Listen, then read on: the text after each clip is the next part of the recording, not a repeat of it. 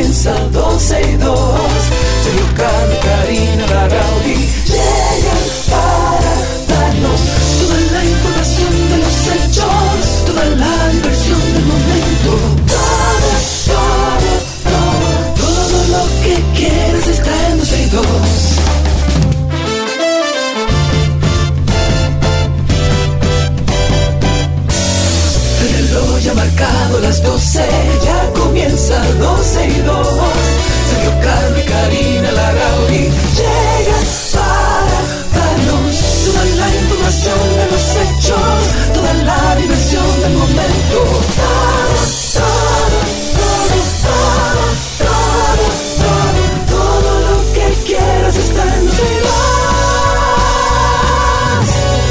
Mis amigos, buenas tardes, bienvenidos sean todos ustedes eh, bien recibidos en esta emisora, en este espacio 12 y 2, que empieza ahora a apenas 12 y 8 de la tarde, en, esta, en este mediodía hermoso. Yo no sé si usted ha tenido la oportunidad, amigo o amiga, de usted salir y disfrutar de esa brisita que hay ahora mismo que hace desde esta mañana. Qué rico. No sé en cuánto está la temperatura. Déjame ver. Déjame buscar en cuánto está la temperatura en, en Santo Domingo. Pero aquí en Punta Cana está en 28. Dice que que hay, hay brisa, hay viento. Santo Domingo está en 28 también y dice que está parcialmente nublado. Eh, bueno, si usted puede, salga a dar una vueltecita a la manzana. Eh, si usted está en Bávaro, Punta Cana, siéntese debajo de un árbol. Uno, unos cinco minutos, unos cinco minutos, y usted va a ver qué rico está el clima. Eh, bueno, eh, dije que Karina iba a estar con nosotros en el día de hoy. Parece que no, no hemos podido ni conseguir a Karina, pero si llega, ella se integra. Mientras tanto, hay algunas informaciones que queremos compartir con ustedes. Por ejemplo, agentes retirados de manera honrosa que cumplan con los requisitos de edad y salud correspondientes o que pertenecieron a la Policía Nacional y a las Fuerzas Armadas serán reactivados para integrar un programa de seguridad hospitalaria en favor de los médicos, enfermeras y pacientes.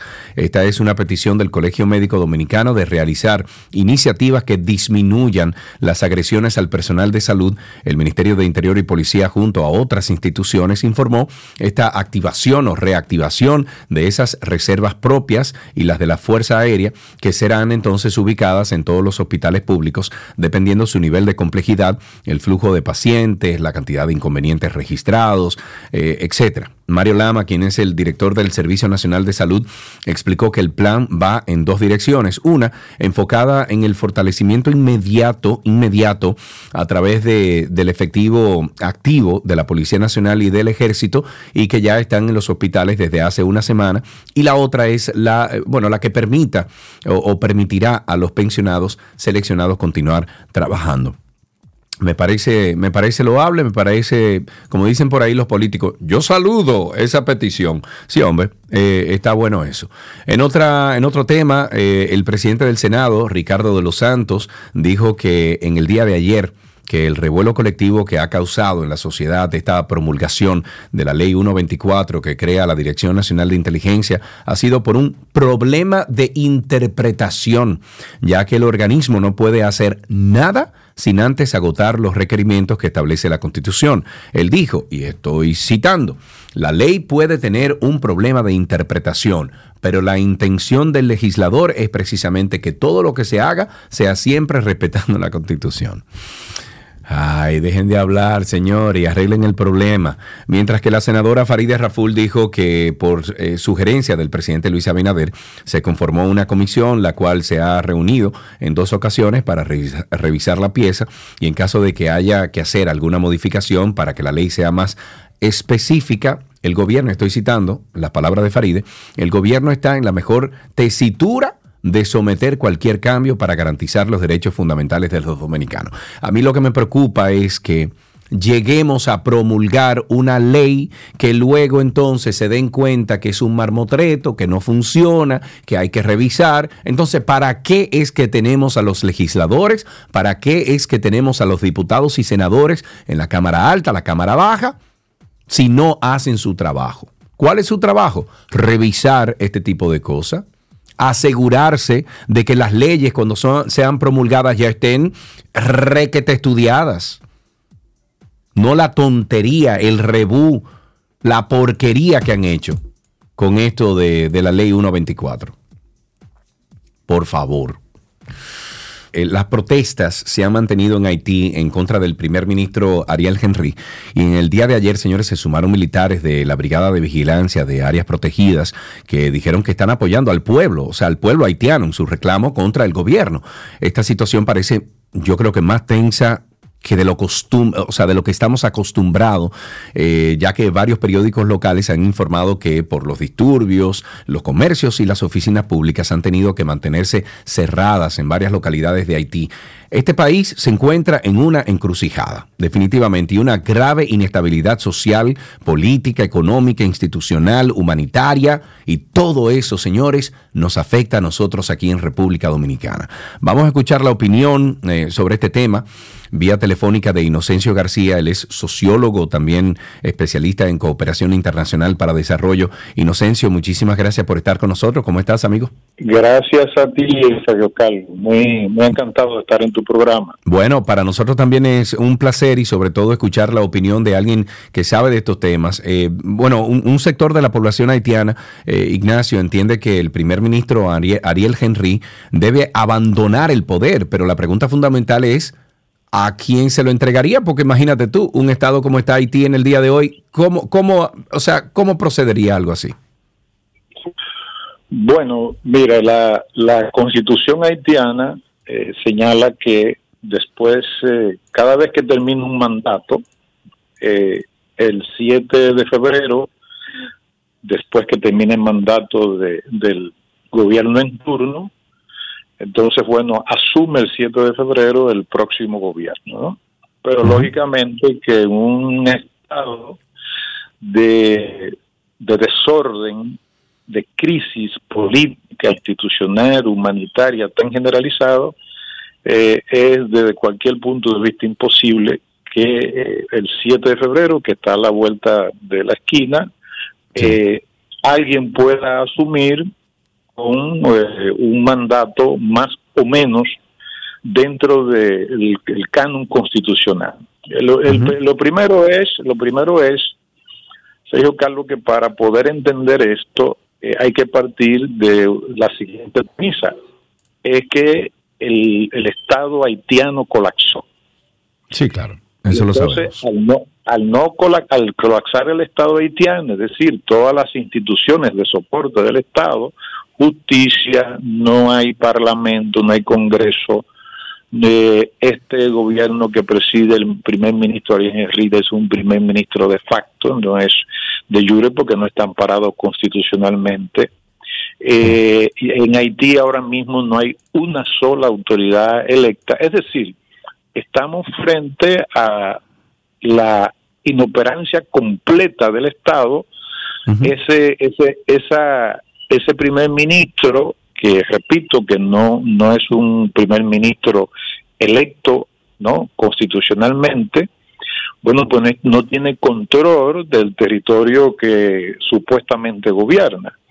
Porque estamos, estamos ante el frente cómo se, cómo se normalizaría la, la, la situación institucional en Haití cuando tú tienes 200 pandillas sobre el territorio fuertemente armadas, cinco federaciones de pandillas y además que controlan más del 80% de la, de, la capital, que es lógicamente el área política de gobierno, que es Puerto Príncipe, pero que además domina las principales rutas nacionales que conectan a la capital Puerto Príncipe con el interior. Entonces, en, e, en ese marco, eh, ni, ni, ni los haitianos, ni los organismos multilaterales, en este caso Naciones Unidas, pudiesen plantearse una normalización de, eh, y, eh, de, es decir, de, la una normalidad constitucional que permita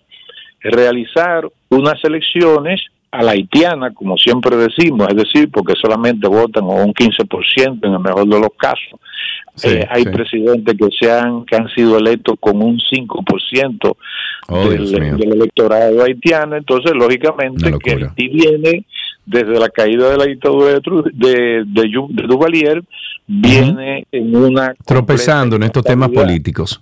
Exacto. Eh, Inocencio, una preguntita. Eh, este personaje ahora de, toda esta historia, Guy Philippe, eh, que surge con fuerza, ¿verdad? por sus opiniones, la prensa le está dando incluso cabida para que se exprese, la prensa internacional. ¿Qué representa este tipo para su país? desde tu punto de vista, ¿es un atraso, es una ventaja?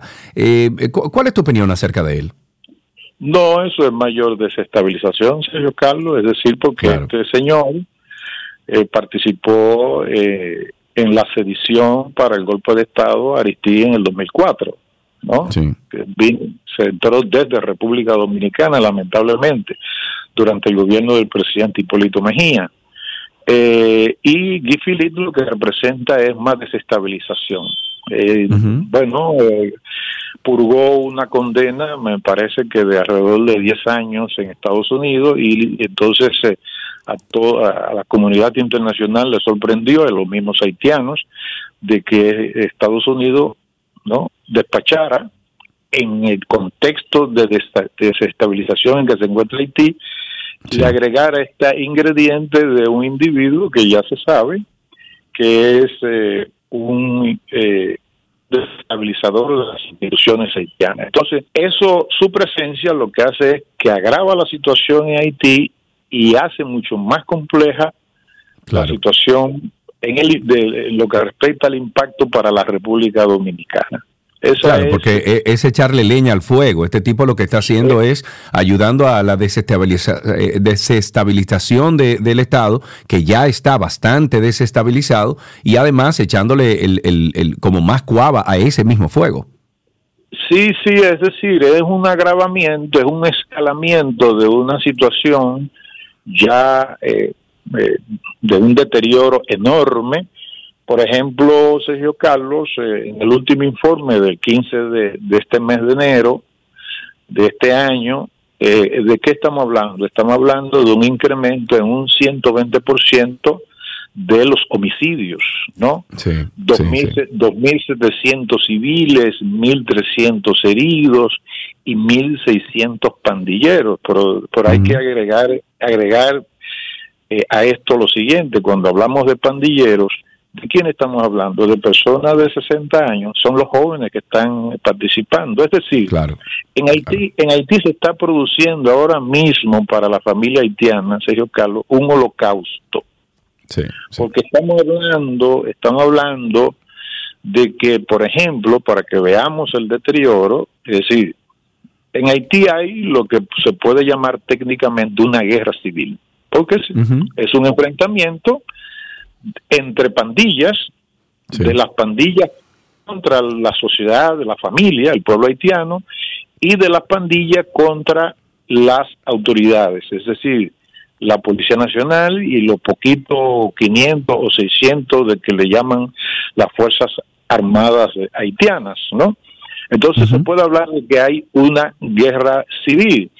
Y, y, y entonces, ¿qué ha ocurrido? Se ha producido un movimiento que en creol se llama buacalé, que es como, traducido al español es como madera pelada, y esa y ese movimiento ya ha linchado a más de 500 personas que se sindican que son miembros de la pandilla. Es decir, estamos ante realmente una, una situación eh, fantasmagórica en materia de violencia. Y, por ejemplo, el economista eh, el economista Kesnel Farel, que es un economista haitiano importante, eh, en un artículo señalaba en Le Nouvelis que eh, la que la violencia y la inseguridad pudiese constituirse no en un elemento coyuntural, sino en un elemento estructural al funcionamiento de esa sociedad. Y yo diría que no, es que eso viene de más atrás. O sea, ya la violencia en Haití, la inseguridad en Haití. No, eso cultural. Es, estructural, es decir, es, forma parte del sistema de funcionamiento ya, lamentablemente, Pero por décadas, por generaciones, vemos, si cogemos un, tomamos un libro de historia y leemos, eso viene de, más de 100 años de historia de, de, eso mismo, de, de conflictos, de, una falta de educación terrible a toda la población. Eh, eh, eh, Inocencio, ¿tú entiendes que realmente estas tropas ofrecidas por Kenia y otros países representan un cambio positivo en esta nación? ¿Tú crees que van a ser, van a lograr algún tipo de organización en Haití?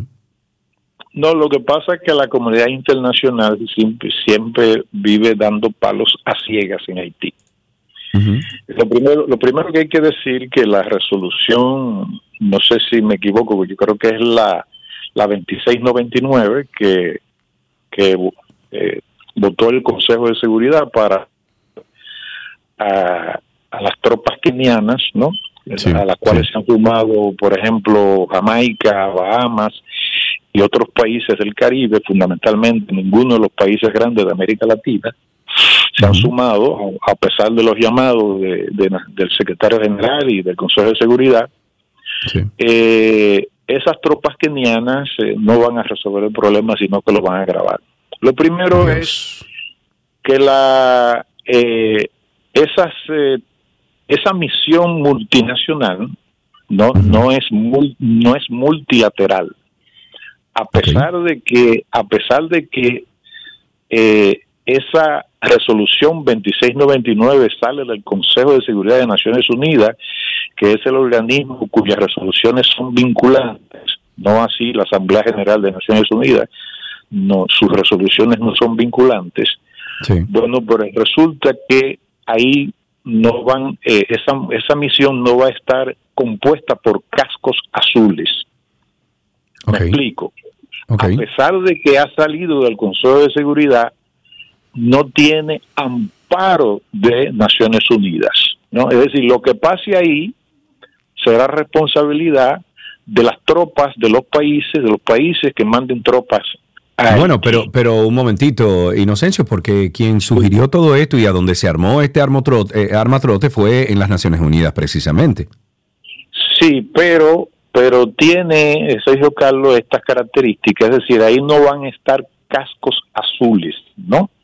Hay que recordar que a pesar de que había, hubo cascos azules con la misión de estabilización de Naciones Unidas para Haití, la MINUSTA, a partir de la resolución 1542 del año 2000, de junio de 2004, eh, recordemos todos los, eh, lamentablemente, los desmanes que cometieron no eh, militares, cascos azules, que participaron en esa misión en violaciones sexuales, eh, la, el, lo que lo que ocurrió, por ejemplo, con la propagación del cólera fundamentalmente con tropas de Nepal, ¿no? que fueron las que contaminaron los ríos eh, y eh, lamentablemente Naciones Unidas no reparó los daños que provocaron los alrededor de entre 7.000 y 10.000 muertos por el cólera. Si eso es así, si eso fue en esa, en esa misión de Naciones Unidas que duró 13 años, desde 2004 hasta el 2017, imaginémonos esta, repito, misión multinacional, no multilateral, ¿no?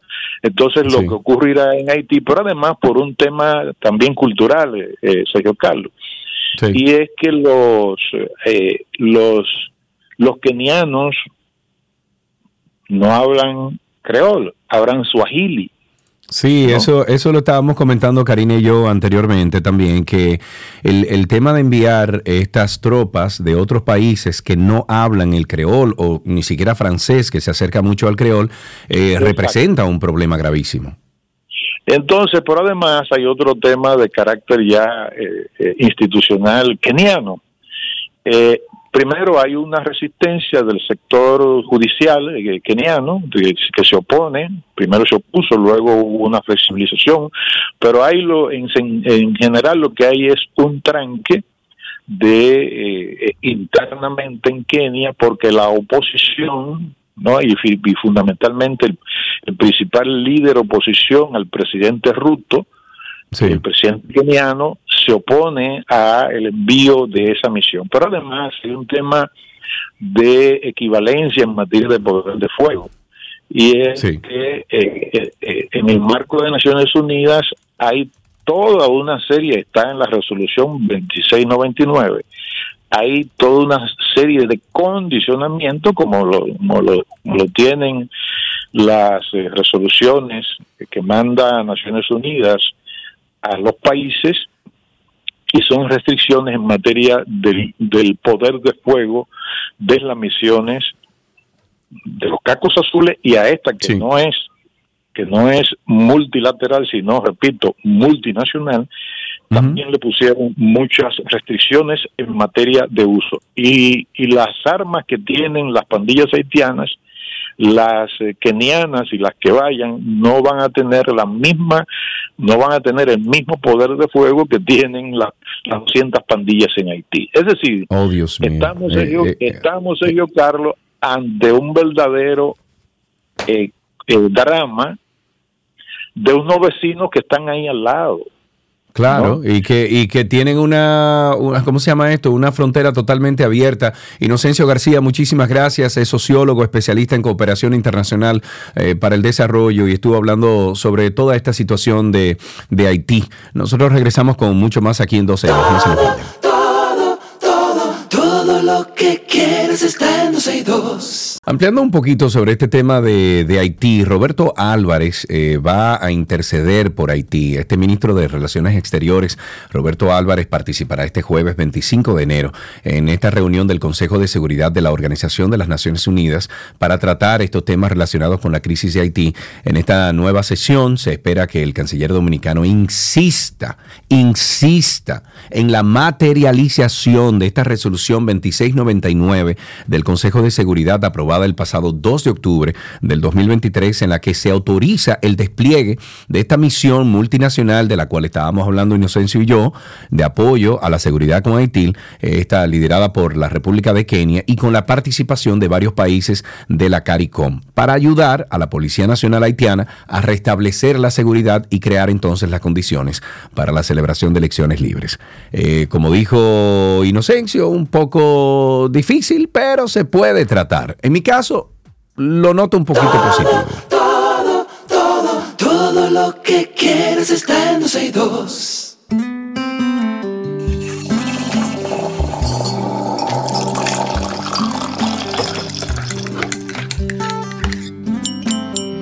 Estamos en nuestro cafecito de las 12 y como cada jueves eh, siempre les traemos un cafetero que se desenvuelve en el mundo del arte, la cultura, el entretenimiento y hoy nos tomamos un café internacional con el cantante puertorriqueño Jay Torres. Jay, what is up? Buena, buena, buenos días, buenos días. Buenos días, buenos días. No puede negar que no es puertorriqueño, Jay. No, eso no se niega, somos vecinitos, pero eso no se niega. Somos vecinitos, hermano. Y has estado aquí en República Dominicana varias veces. Claro, que mejor que ir para allá y comer rico, mangú. Ah, sí, pero ustedes tienen buena comida allá en Puerto Rico también. Yo he ido mucho. Sí, es muy similar, es muy similar, Puerto Rico.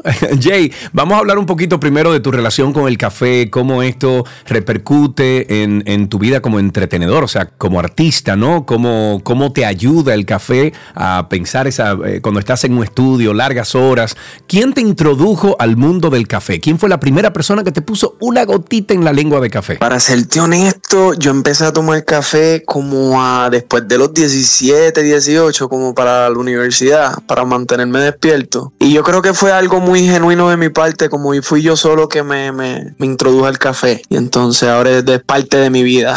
Fue como te dio envidia, lo viste en otra persona y dice, mm, déjame probar el café. Más allá que envidia, lo vi como una necesidad para poder sobrevivir las clases y todo eso. Claro, claro. ¿Fuiste a la universidad para estudiar qué exactamente, Jane? Bueno, yo hice, yo estudié todo lo contrario lo que hago, ciencias biomédicas y maestría en fisiología. ¡Qué viejo! o sea, espérate, espérate, Jay, me estoy desayunando ahora, pero tú eres un hombre de ciencia. Es así. Yo empecé en la ciencia, rehabilitación para atletas, me encantan los deportes y entonces me eduqué en eso y, y siempre estuvo de la mano con la música y el café. Loco, qué duro, me encanta, a mí me encanta la ciencia. Eh, una cosa, ¿tú te tomas el café con azúcar o sin azúcar? ¿Le, le pones un poquito de, de crema? ¿Cómo te lo tomas? No, no, no, no, sin azúcar, Ok. para que haga el efecto bien y sentir el, el café. Ok, sentir esa cafeína, ese, ese empuje energético, ¿no? Claro. ¿A qué hora es tu primer taza de café? Mi primera taza, dependiendo a la hora que me levante, pero usualmente entre 7 a 9. Pero tiene que estar, tiene que estar. ¿Y tienes algún, algún ritual, Jay? O sea, te, te sientas, por ejemplo, solo en el, en el balcón de tu casa o en la galería, en el patio o en la sala. ¿Qué, qué haces en esa, en- con esa primera taza de café? ¿Qué haces? Esa primera taza de café es como ley de vida para mí. Yo me siento y organizo bien mi día, si es que no lo tengo organizado. Y usualmente me siento en la sala y empiezo a, a- a organizar mi día con el café. Tengo que hacer esto, tengo que hacer esto. Y eso es algo que nunca falla. De hecho, lo hice unos minutos antes de hablar con ustedes. Ah, como debe ser, como debe ser. Eh, ustedes los artistas cuando van a reunirse con las eh, disqueras o cuando van, cuando van a reunirse con otros artistas, o toman romo Literal. o toman café o lo mezclan. Eh, ¿Cuándo fue y con quién fue la última taza de café que te tomaste en una reunión importante que tú recuerdes? Oh, tan reciente como hace dos días. Ok. Estoy actualmente bregando un negocio con, con pues, una canción que va a salir en estos días, que si me lo permite hablamos de eso. Claro, claro. Y nos sentamos con la gente de Maluma, eh, Royalty, que es la compañía de él, y me invitaron, ¿qué quieres, cervecita o café? Y yo, ah, es temprano, dame café, después te recibo la cerveza. Pero qué bueno que te preguntaron, ¿no? Que, que te preguntaron. Y obvio. Mira, eh, para terminar con el tema del café y pasar a, a tu música, a lo que haces, ¿con cuál fue, Jay, la última persona que tú te sentaste y te tomaste un café y que fue una conversación trascendental para ti? O sea, que después de esa conversación te paraste de ahí y dijiste, conchale, qué chévere sentarme con, con tal o cual persona y, y me llevo esto. Bueno, con mi viejita, con mi viejita. Ah, bien, bien. Porque mi mamá, siempre que nos sentamos a hablar de cosas de la vida y, y- y con ella siento que me puedo abrir mucho porque pues, además de mi mamá es como una amiga. Creo, creo que he visto en tus redes sociales que tu mamá es bastante joven también. Sí, mi mamá es bastante joven, yo parezco, yo no parezco que- ni que salí del vientre de ella, yo soy así como morenito y mi mamá es rubia, de ojos verdes y yo le digo, mamá, ¿estás segura que eres tú? Y ella se ríe. Que no me cambiaron. una última pregunta. Si tú fueras a tomarte un café con una persona que haya cambiado el rumbo de la sociedad, o sea, de- del humano, que haya inventado o que haya creado algo que haya cambiado el rumbo de la humanidad, ¿con quién te sentarías y por qué? ¿Tú sabes con quién yo hablaría? Con Maduro, el presidente de, de Venezuela. De Venezuela, loco. ¿Y por qué tú te sentarías con Maduro, loco? Tengo muchas amistades venezolanas, entonces sé por, por todo lo que están pasando, sé por, por, por lo difícil que se les hace vivir. O sea, el poder levantarse, trabajar, el poder comer. Y entonces hay muchas cosas que tienen que ver con el gobierno. Y entonces yo me quedo como que yo quiero hablar con este, con esta persona, con este caballero, a ver qué es lo que tiene en la mente. Entonces me, me causa mucha intriga. Yo te apuesto que no te esperaba esa contestación, pero. No, para nada, viejo. Aquí han dicho desde Jesús, Colón, han dicho eh, Steve Jobs, Mahatma Gandhi, pero nunca Maduro. Pero bien, bien, bien. Hay que, hay que, hay que diversificar. Mira, eh, pasando tu música, para eh, yo darle un contexto a aquellas personas aquí en República Dominicana que no te conocen, estoy en tu, en tu perfil de, de Spotify. ¿Cuál de esas canciones tú quieres que yo ponga un poquito? Aquí está, bueno, el Q. Pero con Q, pero con Q. Con Q, claro, tiene que ser con Q, olvídate. Esa, esa es muy buena. La gente se identifica. Mira, el otro día estaba yo hablando con mi productor y estábamos haciendo, eh, hacemos una agenda los viernes de actividades en la ciudad de Santo Domingo, en República Dominicana, y hay un bar en la ciudad colonial que se llama Q, Q-E-R-O, Q Ero. Ah, eh, entonces, exacto. Entonces va por esa. Bueno, también tengo fan de tu desnudez, más que amigos, eh, tu lengua, eh, Skittles, y veo que la más popular aquí en, en Spotify es fan de tu desnudez. ¿Cuál de todas esas podemos poner un pedacito para, para que la gente te escuche? Fan de tu desnudez, definitivamente una canción que mucha gente se identifica. Bueno, pues vamos a poner un poquito de esto. Escuchen a Jay Torres, es nuestro invitado en el día de hoy. Contigo entendí eso de que a veces mucho no es suficiente.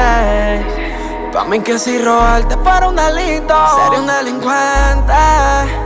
Ya no le doy mente. Soy fan de tu desnudez, baby, yo te doy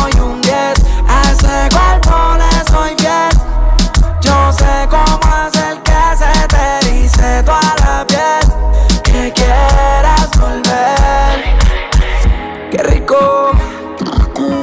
Estamos escuchando un poquito de Fan de tu desnudez. Es eh, la canción más popular que tiene ahora mismo Jay Torres en Spotify. Sin embargo, esperen muchas cosas de él porque vienen muchas, muchas cosas. Vamos a hablar de tu carrera, Jay.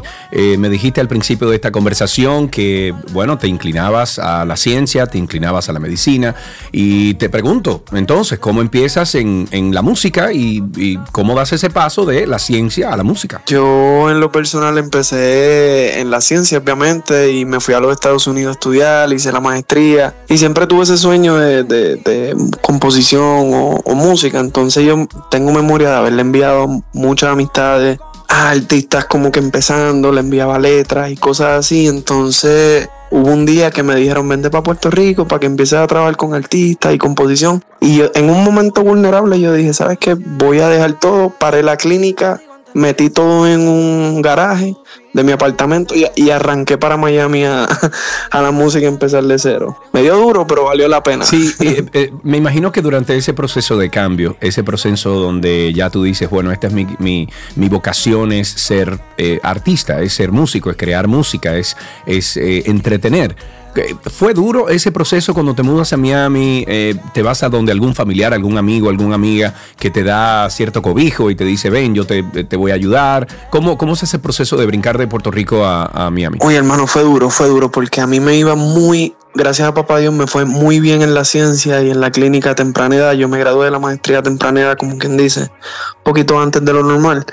Entonces me iba muy bien, entonces yo irme para Miami a eso, con un salario que no es fijo, no es consistente, me dio muy duro. Entonces yo tenía un conocido, porque no era ni un amigo, que me ofreció quedarme mientras yo emprendía. Y no teníamos la misma mentalidad. Me considero una persona bastante madurita y entonces Miami es un mundo donde uno se puede perder fácil. Sí, claro. Hay de todo en Miami, hay de todo. Literal, yo prefería ni quedarme con él por cosas que hacía, entonces yo dormía hasta en el carro. El diantre. Sí, entonces allá me puse a, a hacer Uber, a trabajar en la música, a ser mesero y entre todos me pude sacar un, un apartamento para darme, pues para poder estar más cómodo y concentrarme en la música. ¿Cuánto, ¿Cuánto tiempo duraste en Miami? En Miami estuve como unos tres años. Y luego regresas entonces a A Puerto Rico, eso es así. Veo en tus redes sociales que tú vives viajando. O sea, veo en tus redes sociales que has venido aquí a República Dominicana, has ido a Colombia, has ido, bueno, Latinoamérica, Estados Unidos también. Te he visto como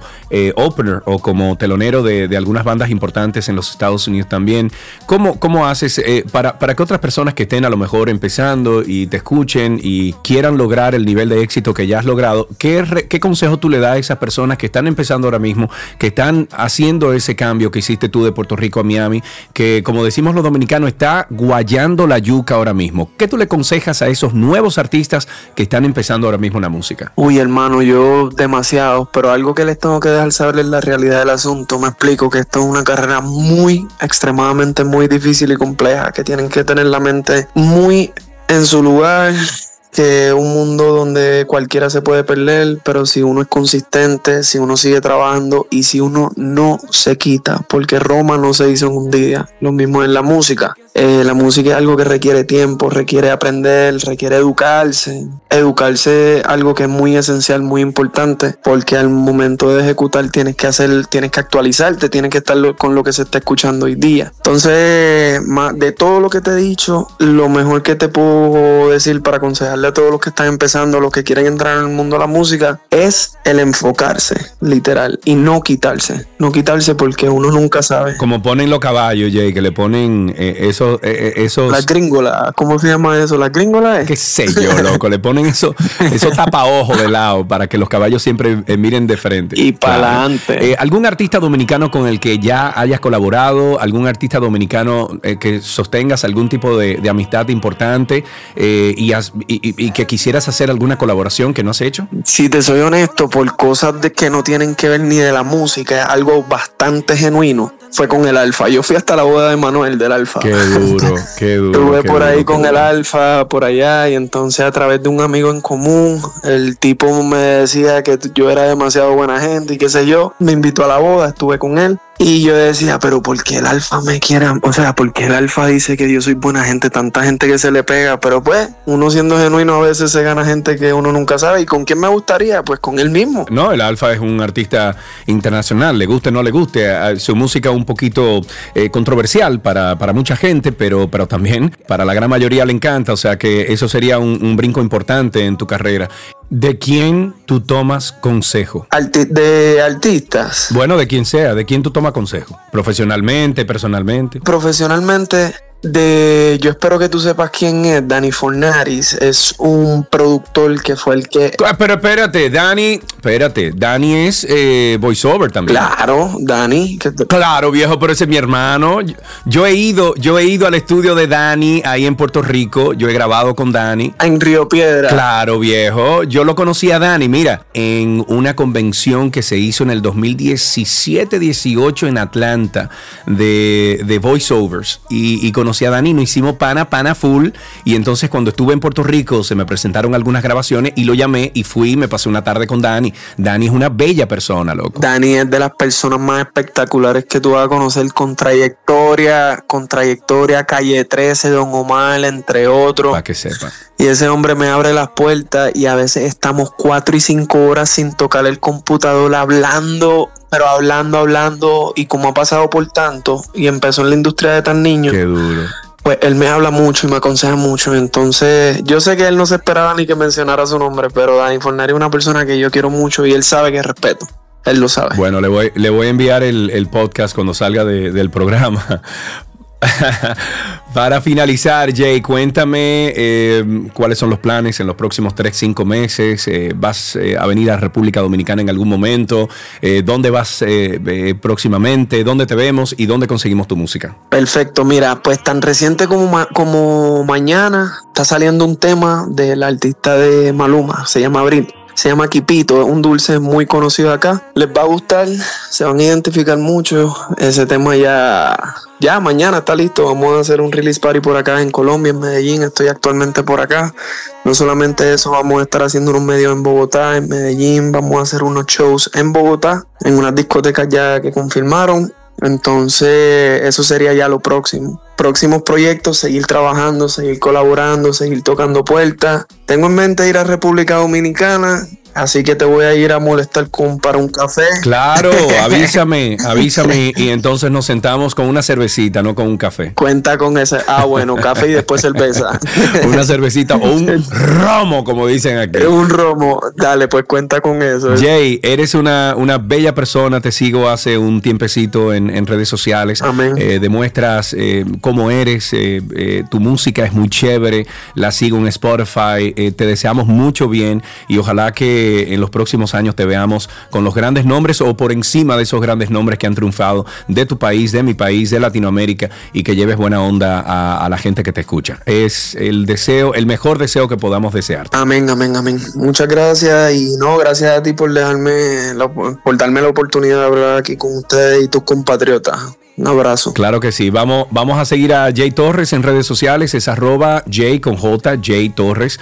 Lo pueden conseguir ahí y se darán cuenta de lo que estoy diciendo. Una persona muy afable, una persona eh, que, tiene mucho talento. Eh, me encanta la música que hace, la pega y, y, eso es importante que apoyemos a personas como Jay Torres. Hasta aquí nuestro cafecito de las 12 en 12 y 2. No es suficiente.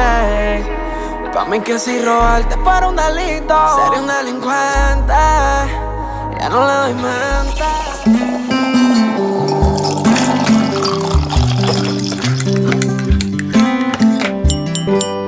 Todo lo que quieres está en 12 y 2.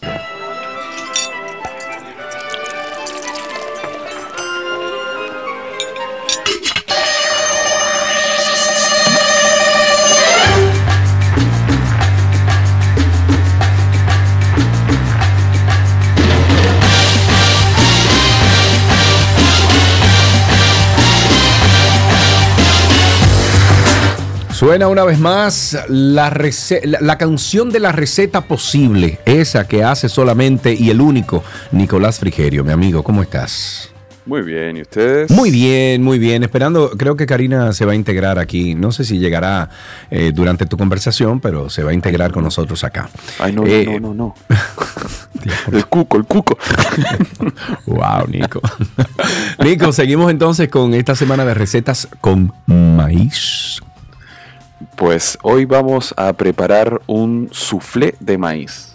Tú sabes que cada vez que yo escucho la palabra maíz, en Santiago acostumbrábamos a, en la tarde, yo iba con mi madre a hacer diligencias.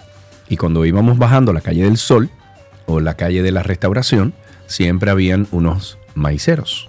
Mm. Y mami me compraba uno, dos o tres mazorcas. Y en algún punto de esa trayectoria, después que me comía mi primera mazorca, me decía, mi hijo, ¿quieres más maíz? Eh, no, sé qué hacer. ¿No entiendes? ¿O, quiere que te lo...? no, dice, dice Cristi que tú no entiendes ese chiste. No, no lo entendí. Perdón. Bueno, dilo dominicano, el más maíz. Más maíz. No, lo diga dominicano. Nico, dale. Receta maíz. por favor, por favor, dale, vale. Vamos. Ay, Dios. Eh, ah, espérate, ahora me, me quedó una, una ya te calambre en una. ya, wow. No, no, no, sí, no, no. Me quedó un calambre en una costilla. Wow, cayó Nico. Eso no pasará. Dale, Nico, vamos. Qué, qué novato, qué novato. Qué novato. Eh, bueno, para el soufflé de maíz eh, vamos a necesitar, en este caso vamos a utilizar maíz eh, enlatado para que sea más fácil y rápido, mantequilla, harina, leche, un queso que se funda, puede ser mozzarella, provolone, manchego, el que más les guste, huevos, nuez moscada, sal y pimienta. Y por último, para ponerle un poquito de, saborcito, queso parmesano, que siempre, siempre va bien. Si no tenemos parmesano, pues no, no se compliquen si no suelen utilizarlo. Para la preparación, lo primero que vamos a hacer es una salsa bechamel o salsa blanca, como se le llama eh, normalmente. Vamos a fundir la mantequilla en, un, en, una olla o en un sartén, dependiendo de la cantidad que, que vayamos a hacer, pero si no, en una ollita pequeña. Fundimos la mantequilla cuando está derretida, agregamos la harina cernida, cernida o, pasada por un colador para eliminar eh, cualquier grumito. Mezclamos con la mantequilla, todo esto a fuego medio bajo. Eh, cuando ya está todo bien integrado, dejamos cocinar 4 o 5 minutitos eh, la harina y agregamos la leche.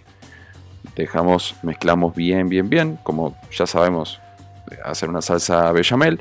Mezclamos y cocinamos por 5, 6, 7 minutos para matar un poquito eh, el sabor de la harina, que se cocine la harina. Ya cuando tenemos la salsa bechamel, ahora viene la parte, es muy fácil, vamos a agregar el queso eh, que se funde, el mozzarella, el, provolone, el manchego, lo vamos a agregar en dados, el maíz, si vamos a utilizar queso parmesano, lo agregamos eh, ahora también en este punto, sal, pimienta y nuez moscada. Aquí es donde tenemos que buscar el sabor de la preparación. Si no, luego ya no hay marcha atrás. Cuando ya tenemos todo eh, bien integrado, vamos a hacer, vamos a agregar lo- las yemas de huevo, que esto va a enriquecer mucho la preparación. Y por otro lado, vamos a ir batiendo las claras a punto nieve. A punto nieve es cuando ya se han batido lo suficiente como para eh, tomar, por ejemplo, el batidor. Eh, sacarlo de, la- de las claras y que, no se, que las claras no se caigan. Hay un truco que hacen algunos, que eso es un riesgo, que es que voltean el bowl de las claras batidas sobre la cabeza y si no cae es que están a punto nieve. Pero bueno, eso lo, lo dejo a quien se arriesgue, pues si se cae hay que bañarse. Lo que vamos a hacer ahora es, con el clásico movimiento suave y envolvente, vamos a agregar las claras batidas a nieve a la bechamel que teníamos con el maíz y los quesos. Lo vamos agregando, normalmente lo ideal es agregar en tres tandas. Agregamos una primera, que esto va a hacer que la, la mezcla se suavice un poco, y luego vamos agregando eh, en dos tandas más el resto de, de las claras a nieve. Ya cuando tenemos esta preparación lista, la vamos a colocar en un, puede ser, o en, una, en un molde o una bandeja que se pueda llevar al horno en mantecada o en moldes pequeñitos como para hacerlo individual. Esto lo que vamos a hacer es que lo vamos a llevar al horno a 380, 400 grados Fahrenheit aproximadamente, si es un, un soufflé grande, va a tomar unos 15, 20 minutos. Si son más pequeñitos, to- tomará unos 10 minutos aproximadamente. Todo depende un poco eh, del horno. Para saber si están listos, cuando crece, por, la clara que está a nieve, van a crecer bastante y toma color doradito por encima, ya lo podemos retirar. Lo ideal del soufflé es no dejarlo reposar. Se retira del horno, se lleva a la mesa de una vez y se disfruta lo más rápido posible para que no se aplaste. Lo podemos acompañar con una ensaladita fresca, esto puede ser una cena perfectamente, una ensaladita fresca con lechuguitas, tomates, un aderezo muy simple eh, y listo. Ok, listo. Bueno, si ustedes quieren entonces esta receta de, de esta receta con maíz del día de hoy, busquen nuestro podcast de 12 y 2. Sale a eso de las 2 y 45, siempre está disponible. Lo puede buscar en cualquiera de las plataformas que ustedes escuchan podcast. Nico, un abrazo, my friend. Thank you very much. Igual, igual Alright. para ustedes, nos vemos mañana. Mañana, hablamos mañana. Un abrazo para Nicolás Frigerio que estuvo con nosotros y seguimos con más aquí en 12 y 2. Hasta aquí la receta. La receta del día de hoy les llegó gracias a Molino del Sol, el sabor que une familias en su 30 aniversario. Todo, todo, todo, todo lo que quieres está en 12 y 2. Más tranquilo.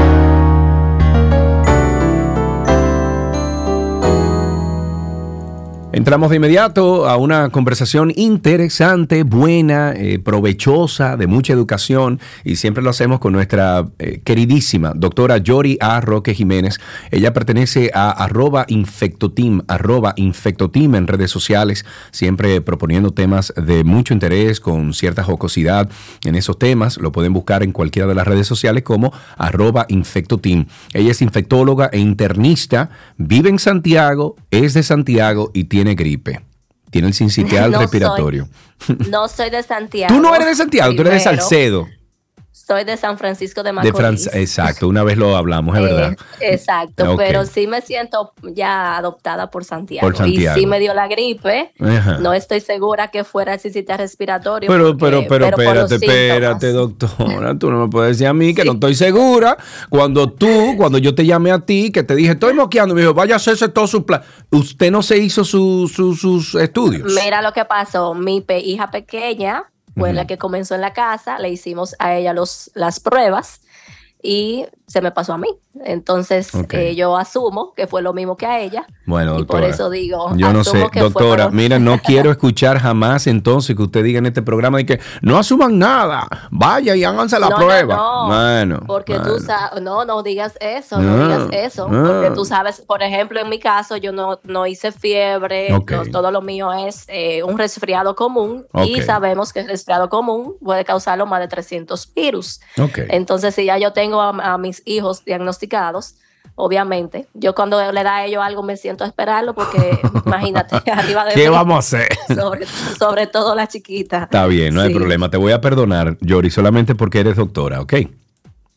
claro, claro. Mira, hablemos sobre esta nueva vacuna contra el dengue. ¿Finalmente llega a República Dominicana o no llega? No, no, no, no, no. Esta noticia la traigo porque es muy interesante, muy innovadora, pero realmente todavía ya tenemos cuánto tiempo hablando de la vacuna. Una, un, año, un año más o menos tenemos no, un año y pico. no tenemos vacuna, pero sí, eh, esto es un- una noticia muy interesante porque se ha aprobado una vacuna que está basada en una nanopartícula de oro eh, combinada con una proteína, un péptido sintético del dengue. Entonces, lo innovador de ella es que no induce anticuerpos como las demás vacunas, las están aprobadas, sino que eh, induce una inmunidad mediada por unos linfocitos específicos. Entonces, yo sé que es un poco chino, pero eh, realmente les explico. En Suiza se enrolaron 26 eh, pacientes a los que se les eh, aplicó la vacuna y a una parte un placebo. Se hicieron dos dosis, se le pusieron dos dosis en un periodo de, de 20 21 días. Hubieron varios grupos porque se, se probaron varias eh, dosis de la vacuna, pero sí eh, se pudo observar eh, luego, cuando ellos hicieron las mediciones, que no habían anticuerpos específicamente, sino como que manipularon los linfocitos Ujú. y se crearon linfocitos específicos para el dengue. O sea, un- como si lo hubieran construido para el dengue en eh, todos los pacientes que recibieron la vacuna. Esto obviamente, como, como dije, eh, no anticuerpos, que saben ustedes que, que ya es una molécula nueva, sino los mismos linfocitos fueron como, como manipulados o modificados para hacer entonces eh, efectividad. eh, Mire, con- eh, eh, doctor, entonces si uno se pone esta vacuna, uno tiene, uno puede entrar, entrar entonces al, al, al Palacio Buckingham. Al pal- ¿Por qué tú dices que... Bueno, que porque si tiene entrar en- partícula de oro y van a estar en la sangre, eso quiere decir que yo soy sangre azul, ¿no? No, fíjate que me, me pareció interesante porque eh, comentaba con Karina hace unas semanas Sí. que, que se estaba detectando como la, el contenido de nanopartículas o nanomateriales en las botellas de agua. Ok. Y ah, sí, de yo plástico, decía en sí. ese- exactamente, y yo le decía en ese momento, yo voy a, a- comentar esta noticia porque sé que ha llamado mucho la atención, pero realmente los mismos investigadores no saben qué tan malo es eso para la salud y de hecho hay muchas nanopartículas que se utilizan en medicina. Y en ese momento yo mencionaba que se utilizan nanopartículas para llevar medicamentos, por ejemplo, para cáncer, para la diabetes y fíjate ahora para esta vacuna, cómo también se está utilizando una nanopartícula. O sea que es algo muy innovador y que obviamente mucha, mucha, me imagino que tendrá muchas cosas en contra, la Sí. gente, opiniones en contra, obviamente, porque al modificar lo- los linfocitos de una vez dicen, bueno, ahí está modificando ya, pero es como si tú naces con la inmunidad contra el dengue. Entonces, ya sabemos que tenemos muchos problemas contra de- con el dengue Sí. y entonces realmente es una vacuna que es muy prometedora. Ok, si tienen preguntas para la doctora Yori A. Roque Jiménez, infectóloga, pues la pueden hacer a través del 829-236-9856.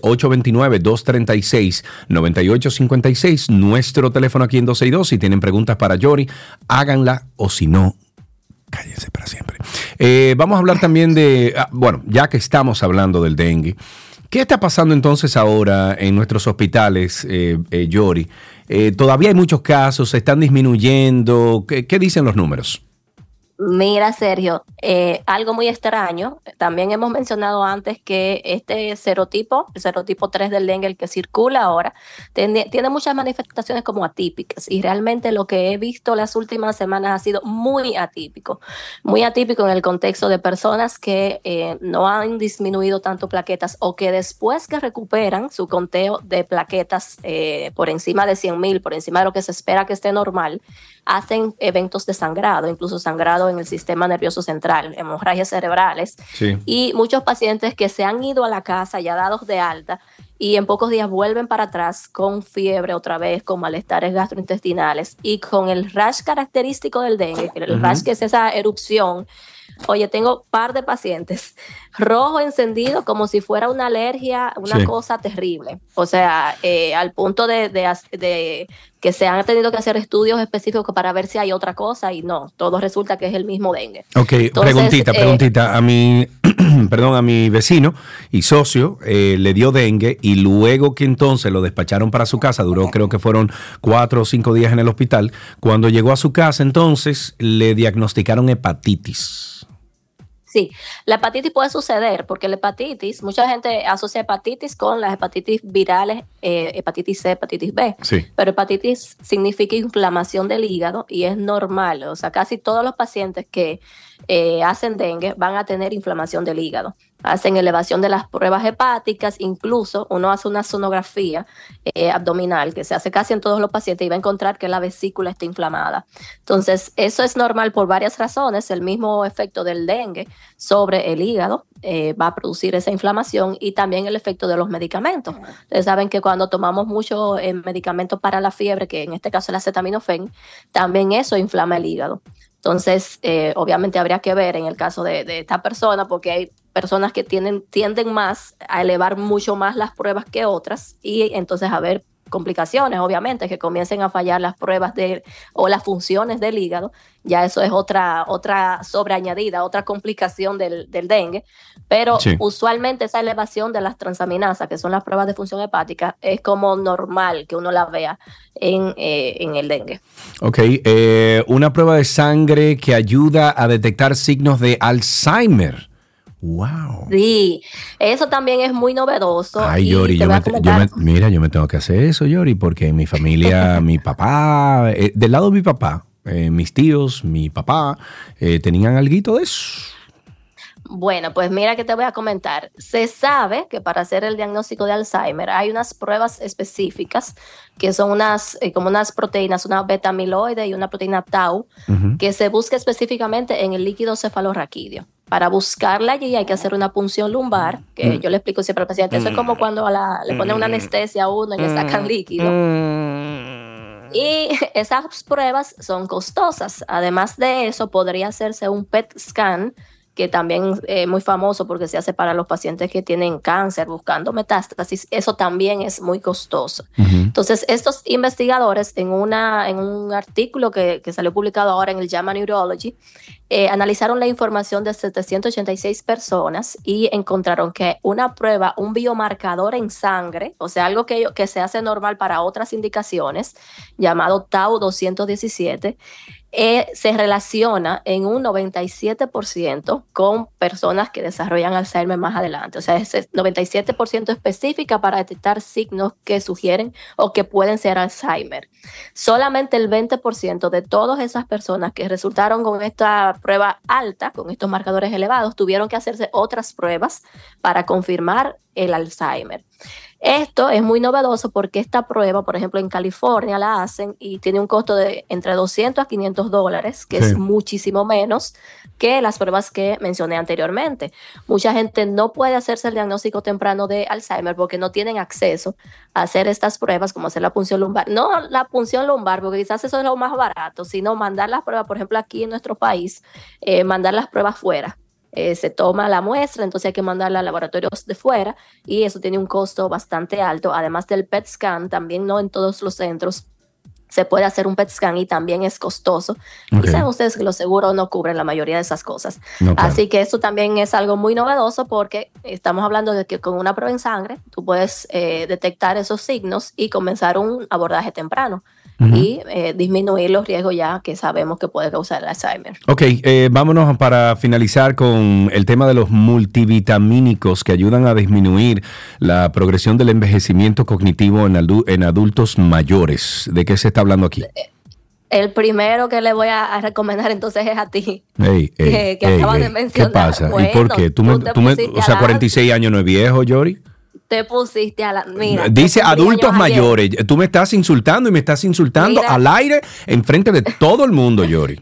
Yo cumplí años ayer, Sergio. Ok, ¿cuánto tú Y Yo me cumpliste? consi- 41. Ah, está bien. Y un paciente llegó aquí ahora y me dijo, yo le dije, no, yo soy una señora de edad ya, tengo Diablo, 41. Qué de edad del diablo. Entonces, ¿qué es lo que hace esto? em, pero cualquier multivitamínico. Bueno, estamos hablando, aquí se mostró el Centrum, que es un multivitamínico que es eh, fabricado por Pfizer. Ellos fueron que, que aportaron eh, los fondos para este estudio que se publicó en el American Journal of Clinical Nutrition y eh, allí se indagaron 573 pacientes por encima de 60 años, encontrando un, un beneficio modesto de los multivitamínicos en el estado cognitivo de por lo menos dos años. Es decir, eh, esos pacientes que tenían, iban a progresar a deterioro cognitivo, eso se retrasó por dos años en este grupo de personas por encima de 60 años. Estas actividades cognitivas que ellos valoraron estuvieron el razonamiento, la atención y la planificación y ellos allí los multivitamínicos mostraron un efecto eh, estadísticamente significativo. Entonces, por eso te comentaba, es de cariño que te digo, porque si a los de 60 le funcionó, si tú comienzas antes, eh, multivitamínicos no te va a hacer daño. Multivitamínico al día, pues ya sabemos que si tienes eh, eh, algún familiar. Una, algún una, ok, pero tengo una preguntita con eso, porque eh, nuestros amigos de Vita Salud, creo que fue de Navidad, me, me regalaron, me hicieron un obsequio de un multivitamínico. Yo me lo comencé a, a tomar y noté que la orine estaba como poniéndose más... eh, Muy amarilla. Ah, sí. ¿Qué es eso? Sí, es proba- Sí, es probable. Alguna de las vitaminas que tiene ese multivitamínico puede hacer eso. Hay que la- el caroteno, el betacaroteno hace eso. Eh, Pero eso es bueno, eso es malo, que... que... Sí, sí, eso no tiene ningún, no habría ningún inconveniente. Por ejemplo, obviamente habría que, te estoy diciendo por, por simplemente así, por teléfono. Sí, sí, claro, como, Eh, como pero algo... yo sé que pero yo sé que como tú siempre me llamas, no hay ninguna otra condición en ti, porque No, no. el hecho de que la orina se ponga más oscura, o sea, concentrada, puede ser por muchísimas razones. Pero algún medicamento, por ejemplo, la- las vitaminas pueden eh, cambiar el color. Me está También. diciendo nuestro doctor aquí, Chiqui, que te- tener que tomar mucha agua para drenarlo. Pero yo tomé mucha agua y la suspendí porque, y no pregunté, pero me imaginé que era la- el, el multivitamínico, pero lo suspendí porque la que- orina estaba saliendo muy, muy amarilla. Tú sabes que, mira, usualmente cuando me dicen indíqueme una vitamina, eh, amén de este estudio que acabo de revisar, siempre yo le digo a los pacientes como, mira, no es bueno tomar como en exceso, porque siempre uno, adqui- uno adquiere todas las vitaminas que uno necesita de la comida todos los días. Y cuando tú das demasiado de una cosa, una hipervitaminosis, obviamente puede ser eh, causar algún efecto indeseado. Claro, claro, claro. Entonces es bueno siempre como una evaluación eh, nutricional para ver qué cosas te hacen falta, qué cosas no te hacen Mira, falta. yo, yo me Y- hago un chequeo general una vez al año y recientemente me lo hice y a mí me salió absolutamente todo, mis proteínas, mis vitaminas, todo, todo, todo me salió balanceado, o sea, me salió en verde, me salió como que estaba justo en lo normal. Entonces, ¿Ves? para un paciente como yo, para una persona como yo, como yo, ¿me conviene o no un multivitamínico?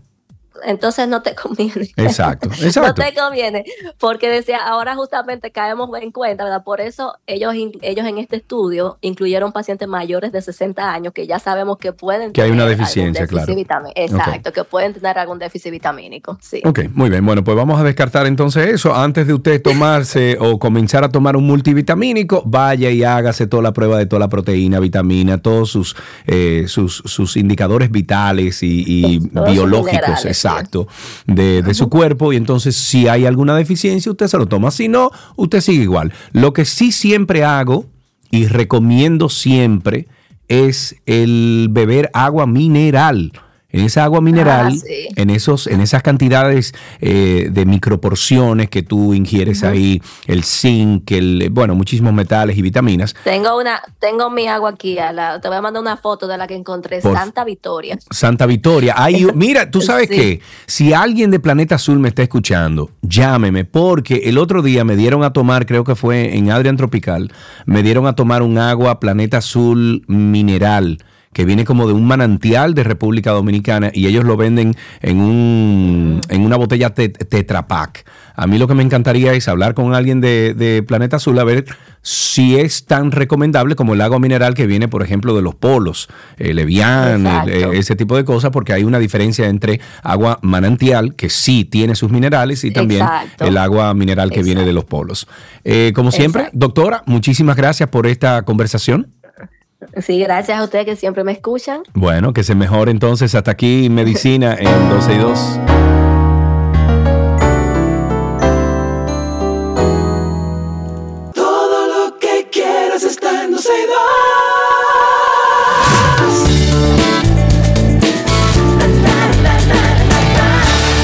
Estas son las noticias del mundo del entretenimiento. Vámonos con que el rapero haitiano Wyclef Jean, Wyclef Jean, diantre, esa canción de Wyclef Jean, eh, ¿cómo era que se llamaba? eh, déjame ver, yo creo que la tengo hasta aquí, que tú me la pusiste aquí. La única famosa de Wycliffe Jean, no, bueno, no puedo decir eso, pero una de las más famosas de Wycliffe Jean es la que me has puesto aquí. Déjame ver si es esa. Ah, can, espérate, que eh, no puedo hacerlo. Ok, lo hago ahora. El rapero haitiano Wyclef Jean pidió en el día de ayer al primer ministro Ariel Henry que dimita lo antes posible de su cargo inconstitucional como jefe de Estado de su país. El también actor y una de las figura- figuras artísticas de más trascendencia internacional de Haití le dijo que evite ser un criminal de guerra. En su cuenta de X, el cantante publicó lo siguiente: Ya no puedo permanecer en silencio. Ariel Henry, por el interés de todos los haitianos, dimita lo antes posible de su cargo inconstitucional como jefe de Estado de facto y evite ser un criminal de guerra. Vaya pacíficamente para que Haití pueda evitar el inminente derramamiento de sangre si se queda. Jean, además de esto, Wycliffe eh, escribió esto en su cuenta de X, el momento en que las protestas se incrementan en este país caribeño. Yo estaba tratando de buscar, déjame ver si yo logro acceder al guion aquí. Míralo aquí. Y entonces yo estaba tratando de buscar, hay otra canción, no la de Shakira, pero hay otra canción que tiene Wycliffe Jean en colaboración con otro Altitas que no es la de Shakira. Pero bueno, mientras tanto, escuche usted aquí.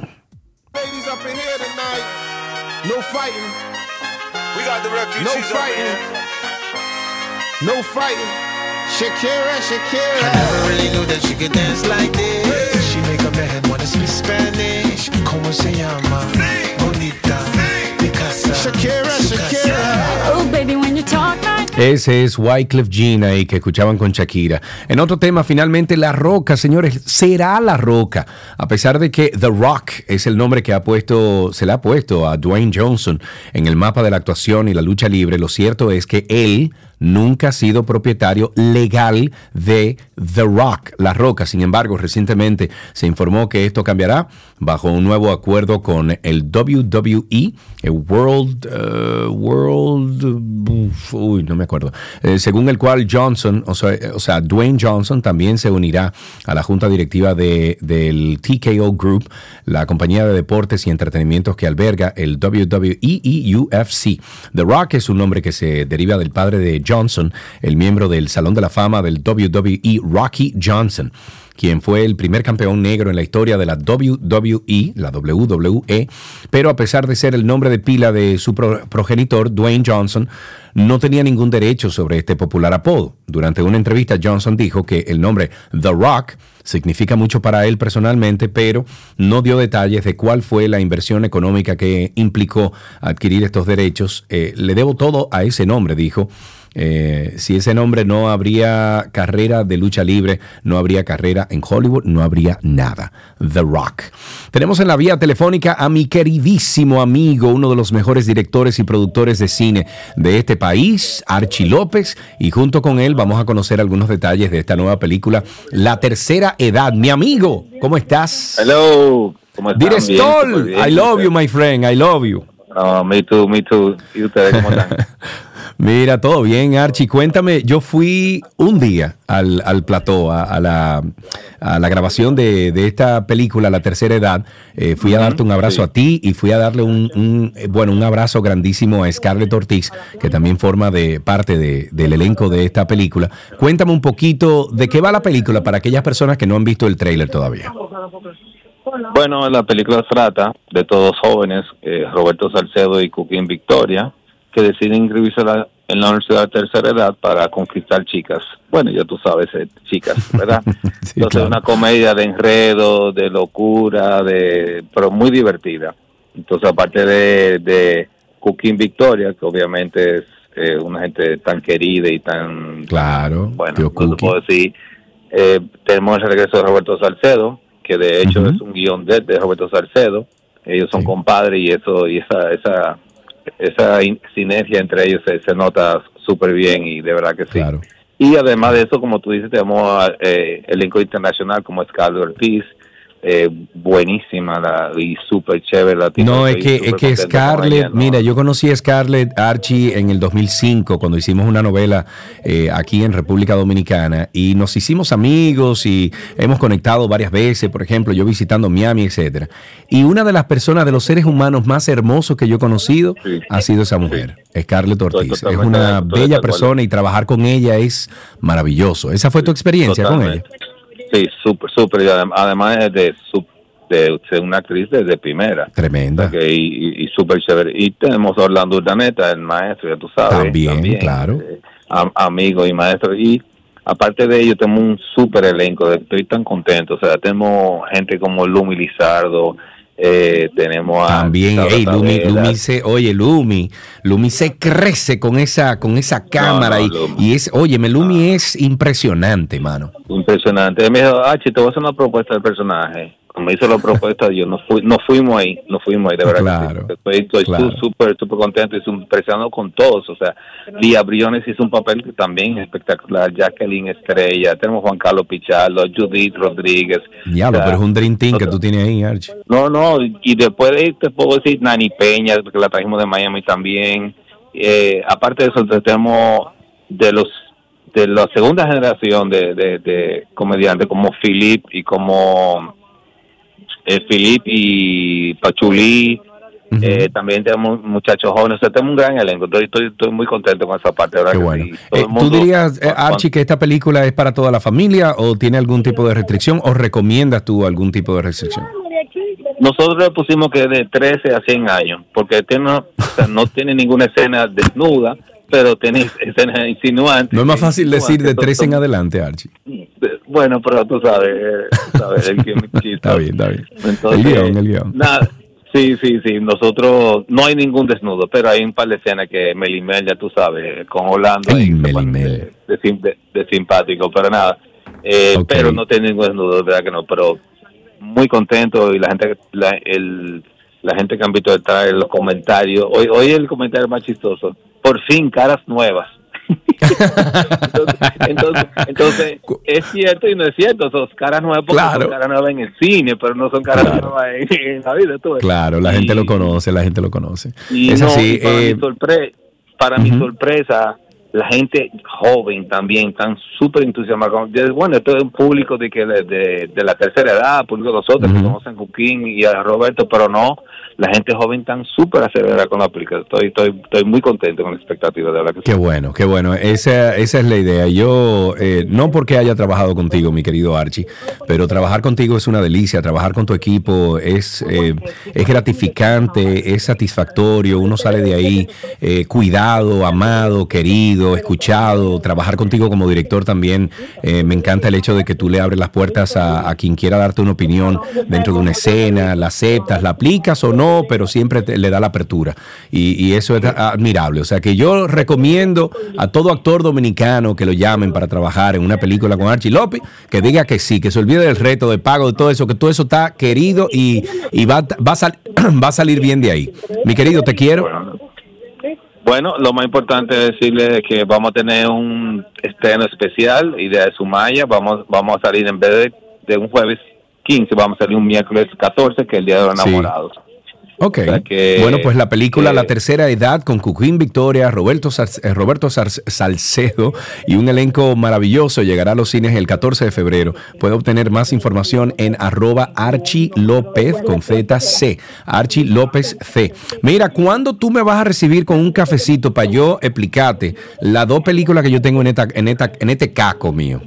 Mira, yo te mandé una campaña que hice de para FOA, que me acordé tanto de ti, porque todo era como de, todas las campañas eran como de terror. Y yo dije, mira, míralo ahí. Yo gocé, yo gocé haciendo, gocé eso. Y te digo que después de la próxima, después de la próxima película que voy a hacer de comedia, voy a hacer una de terror. Pero tú vas a Bueno, ver, pues porque tienes que sentarte conmigo porque yo ti. te tengo, yo tengo 5, 8 años diciéndote a ti lo que es. Sí, por eso me acordé Bueno. de ti, por eso mismo. Pues chévere. Pues te quiero, Bueno, amigo. Un abrazo y felicidades, ¿eh? Gracias. Ahí, ahí escuchamos a Archie López, señores. Ya saben ustedes, esta película eh, se llama La Tercera Edad. Se estrena el 14 de febrero y usted puede encontrar más información en arroba Archie López C. Ya regresamos con más información de entretenimiento. Todo, todo, todo lo que quieres está en 12 y 2. La película española La Sociedad de la Nieve. Ah, yo no sabía que era española, yo pensé que era latinoamericana.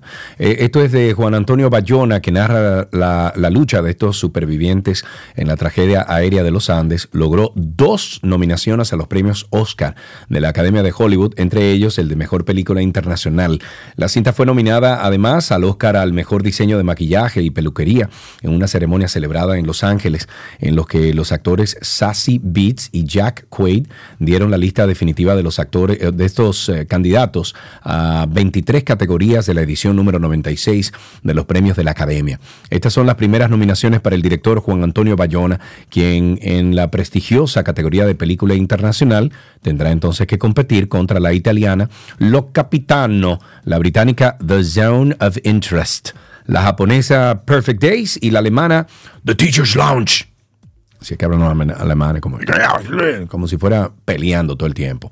Y para finalizar, Luis Miguel comenzó el año 2024 con un gran éxito, no solo lanzando este nuevo tour, sino también consolidándose como el artista más exitoso hasta ahora en términos de ventas de boletos. En el 2023, este renombrado Sol de México, o Luis Misrey, como le dicen algunos, hizo un regreso triunfal a los escenarios, realizando una serie de más de 60 conciertos que abarcan a Argentina Argentina, Chile, gran parte de los Estados Unidos y México. Esta gira lo, lo catapultó de nuevo a la escena musical más fuerte que nunca, lo que lo llevó a decidir extenderla por otro año. El Luis Miguel Tour 2024 comenzó el 18 de enero en República Dominicana y aunque apenas ha tenido unas pocas presentaciones, el éxito de ventas sumadas a las del 2023 bueno, pues ya lo colocan en el primer lugar del Live 75. Este ranking proporcionando, eh, proporcionado perdón, por la página especializada Polestar clasifica a los artistas más taquilleros en todo el mundo según el número de boletos vendidos por espectáculos.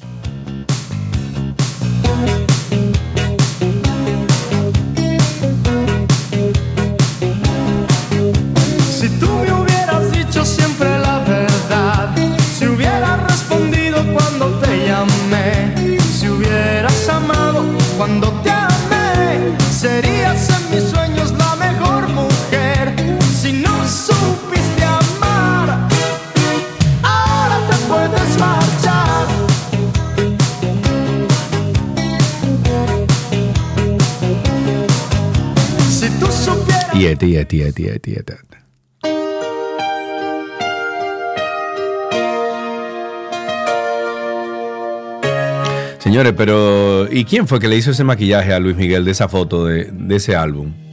Pero él parece como matado a cobazo, ¿eh? Mire, entonces mirando así como de lado, como, como bravo. Ahora canta lindo, sí. La misma siempre tú. Amistad, ternura que Doña, necesito un azúcar para pa yo cocinar.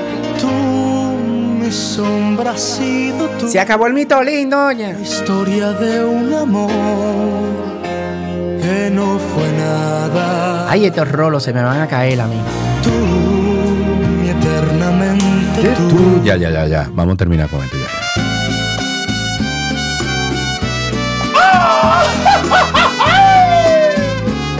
Yo canto, yo puedo cantar esa canción si ustedes quieren. ¿Quieren que la cante? Ok, la voy a cantar. No importa lo que digan ustedes. Te vas porque yo quiero que te vayas a la hora que yo quiera. Te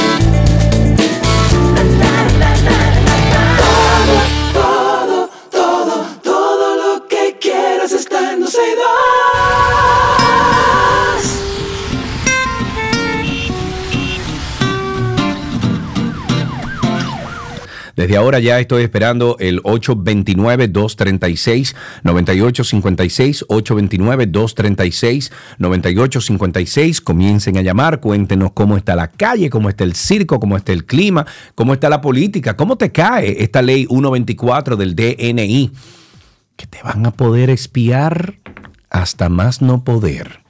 Bueno, eh, continúan en aumento los casos de COVID-19 en esta República Dominicana y en la tercera semana de este año fueron confirmados ya 1.340 nuevos infectados, mientras que hay 1.024 casos activos.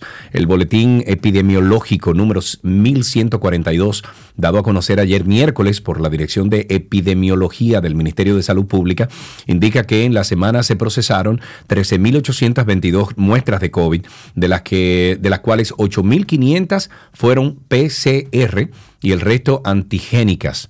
Desde el inicio del 2024, la tendencia de los casos de COVID-19 va en ascenso, ya que la primera semana del sistema de vigilancia captó 793 y la segunda 986, en tanto que la tercera se reportan 1.340 para un acumulado de 3.119 casos. 829-236. 9856 829 236 9856 nuestro teléfono aquí en 262 ya Chiqui está listo y servido. Algo dijeron de mí que tú te estás riendo Chiqui. Yo sé que me exacto yo sé. Déjame, déjame ver quién fue que dijo algo de mí porque vi la sonrisa de Chiqui y dije ya me están acabando. Y no puedo creer no puedo creer honestamente no puedo creer que alguien que lleve mi nombre haya llamado y me haya, me haya mofado con un equipo de, de 12 y 2. No puedo creer eso, Tocayo. Tocayo, no. No, no, oye, yo no sé, oye, yo no sé lo que tú dijiste, Tocayo. Pero. No, por o sea, me, me están indagando y eh, eh, inculpando de algo que yo todavía no, he- no he dicho ni hecho. Bueno, yo vi la estrellada de la risa que se dio Chiqui y yo dije, alguien DNI, dijo algo el de mí. DNI ya está, ya está trabajando. Está bien, no hay problema. Dímelo, ya está Tocayo. trabajando el ¿qué es lo que- DNI sin la- con la ley. No te voy a decir, no, No, te voy a que- preguntar qué fue lo que dijiste, pero dale, dime. No, que te voy a aupar más para que siga haciendo más coro con Luis Miguel de fondo. Está bien. No hay problema. Cuéntame, ¿qué tienes para Un nosotros? abrazo. Ah, no, era No, para no, eso. eso- Diablo, llamaste para darme cuerda. Muy bien, gracias.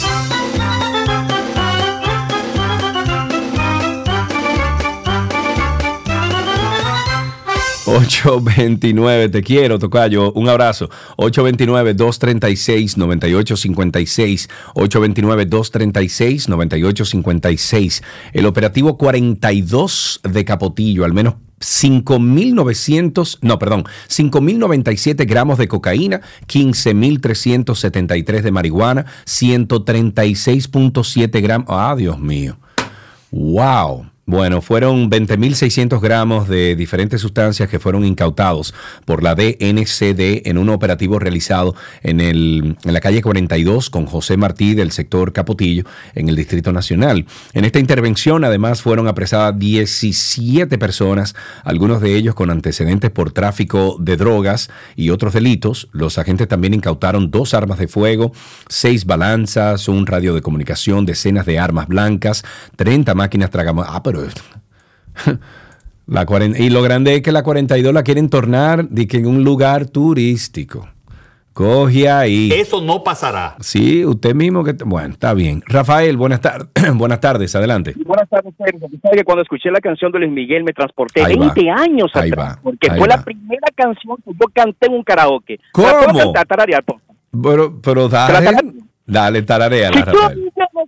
Siempre la verdad, si hubiera respondido cuando te llamé. Nos vemos. Ah, pero muy bien.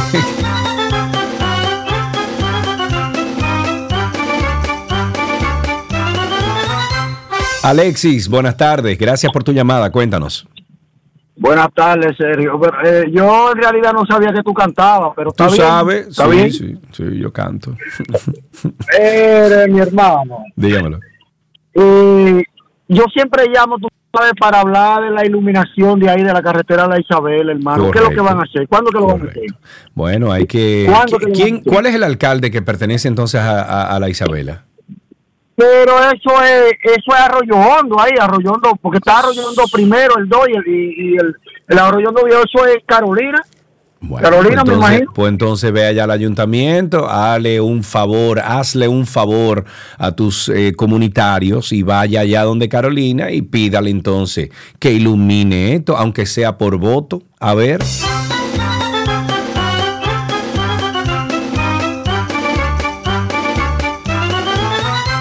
829-236-9856. 829-236-9856. Nuestra, nuestro teléfono aquí en 12 y 2.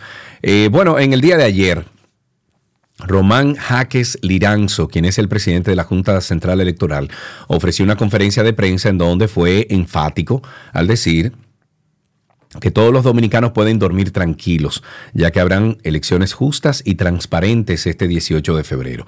Jaques presentó el informe de auditoría realizado por el Centro de Asesoría y Promoción Electoral a los equipos que utilizarán para la transmisión de resultados de estas elecciones municipales del 2024. Este reporte establece que la Junta Central Electoral cumplió con 19 recomendaciones de las 24 realizadas por CAPEL eh, para ofrecer eh, garantía a los equipos tecnológicos destinados para los próximos comicios.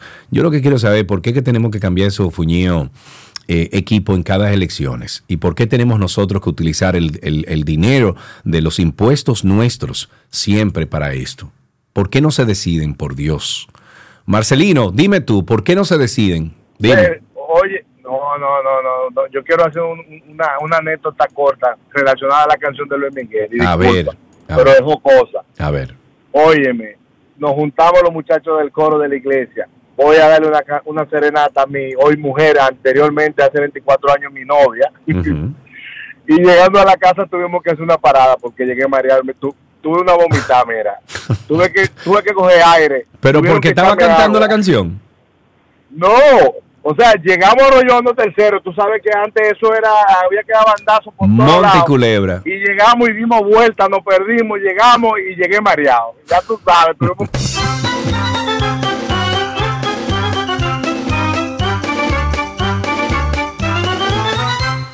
Vamos con Triple Maduro que está con nosotros. Triple Maduro con nosotros. Buenas tardes. My bro, what's up? ¿Todo bien? What's up, my friend? Aquí en la soledad. Ya Karina creo que no va a trabajar en este programa, nos ha abandonado. Eh, pero bueno, ¿qué te Bueno, digo? que nos traiga, que nos traiga una libra de paella de allá en una funda, una vaina. ¿Verdad favor. que sí? Algo, algo de allá, de, de para Fitur. Cuéntamelo. Mira, viejo, eh, hablando de la prohibición del tema del, del asunto de la fumigación, que eso le prohibieron, que yo qué, qué, qué cuánto. Vamos a darle un poquito para atrás. Que aquí se prohibió la juca, pero se siguen importando y se siguen vendiendo y se siguen usando en los establecimientos públicos, se prohibió, ¿no? ¿verdad? Y también algo que se prohibió, y te puedo llevar cinco mañana, el plomerito. Después que eh, eh, eh, hacían el líquido del diablo y, y se lo echaron a muchísimas mujeres y lo prohibieron, pero se sigue importando, y se Sí. sigue haciendo y se sigue vendiendo. O sea, Eso ¿cuál es la medida que están tomando? No sé, en realidad.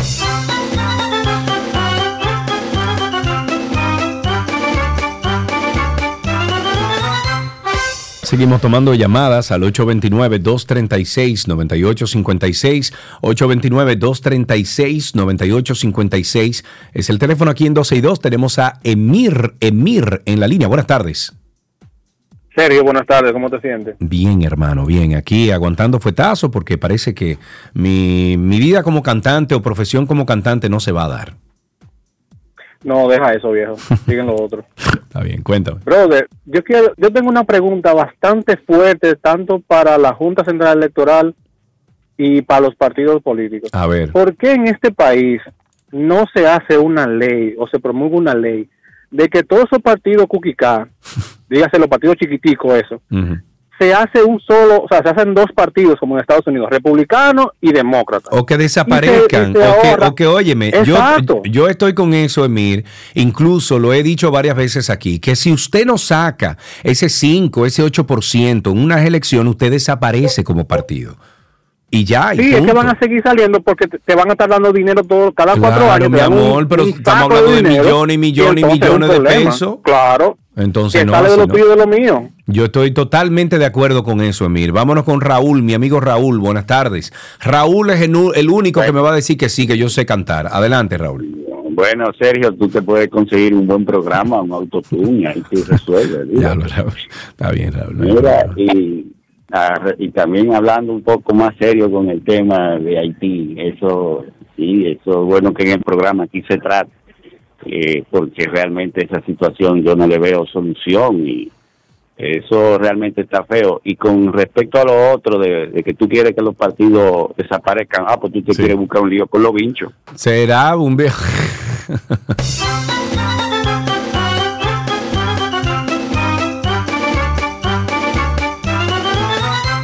Vamos a ver, yo tengo aquí un autotune, vamos a ver si me funciona, creo que es aquí. Hola, hola, ahí se oye el, efecto, ¿verdad que sí? ¿Se escucha? Vamos a ver. Eh, tú la incondicional, la que no supo amar, no sé por qué. Eh, chiqui, míralo ahí. Tenemos ya. Y dice, por ejemplo, este dice, chiqui, al mediodía. No. Negativo, lo suelto. Ok. Tenemos más llamadas. Ahí tenemos a José en la línea. Buenas tardes, José. Cuéntanos.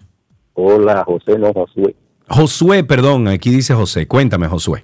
Óyeme, eh, oye, pero tú no, no puedes dejarnos, eh, no, no, no nos queda mal a los Pichardo, que los Pichardo cantamos bien.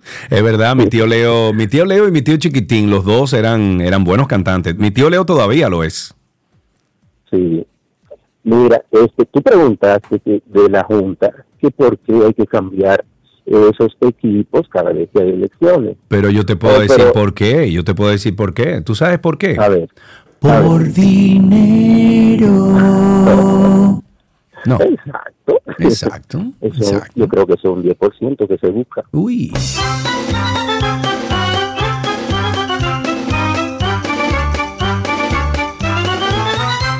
La Asociación Nacional de, Profesor- de Profesionales Agropecuarios recomienda no prohibir la venta del plaguicida fosfuro de aluminio, porque según ellos es de mucha utilidad en la agropecuaria y plantaron que su adquisición no sea libre al público, que es lo que estamos diciendo desde que pasó todo esto, sino que se haga mediante el, llenado de un formulario solo para personal calificado para su manejo. Fausto Elías, presidente de esta entidad, dijo en rueda de prensa que ese producto es extremadamente tóxico por lo que no debe estar a disposición de cualquier persona. Y estoy citando, se debe regular la venta y que se comercialice mediante un formulario prenumerado que emite el Departamento de Sanidad Vegetal del Ministerio de Agricultura, de manera que solo, solo lo puedan adquirir los profesionales agropecuarios y las empresas especializadas en control de plagas domésticas. Ojalá y que sea así y que ese, que ese proceso sea... em, expedito, o sea, que, sea, que, que- que- puedan realizarlo de una forma rápida, eh, pero con, con su seguro, que sea personas que estén acreditadas o que busquen una acreditación, una certificación para que puedan utilizarlo. 829-236-9856, 829-236-9856 es nuestro teléfono aquí en 12 y 2. Llame ahora.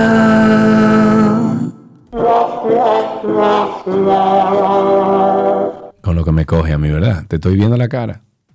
No, míralo a él, míralo. Claro, está bien, Chiqui. Yo que siempre te he apoyado en este programa. No hay, no hay problema. 829-236-9856, prófugo de la justicia.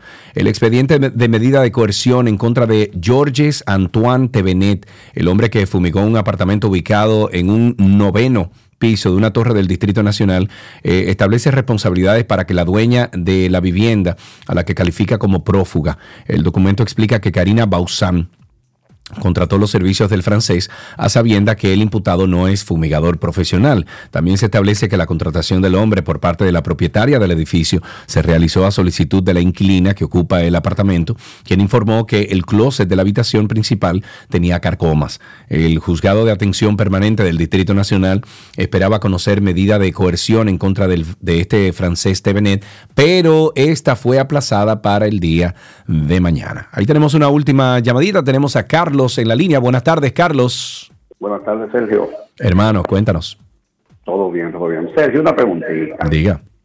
¿Cuándo es que los comunicadores, exceptuándolo a ustedes, las otras emisoras, se van a enfocar en lo que en verdad el país necesita que nos enfoquemos? ¿Y qué es? ¿Qué tú los- sugieres? ¿En qué tú sugieres que se enfoquen esos, esos comunicadores? Bueno, en los términos de las leyes que están probando el DNI, que no le conviene a ah, ustedes. Pero que hay mucha eh, bocina, mi amigo, hay mucha bocina.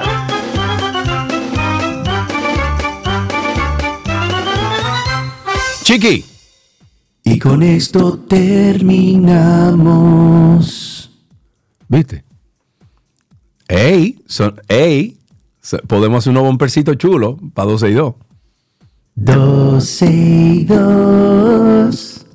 No. Hasta aquí Tránsito 5.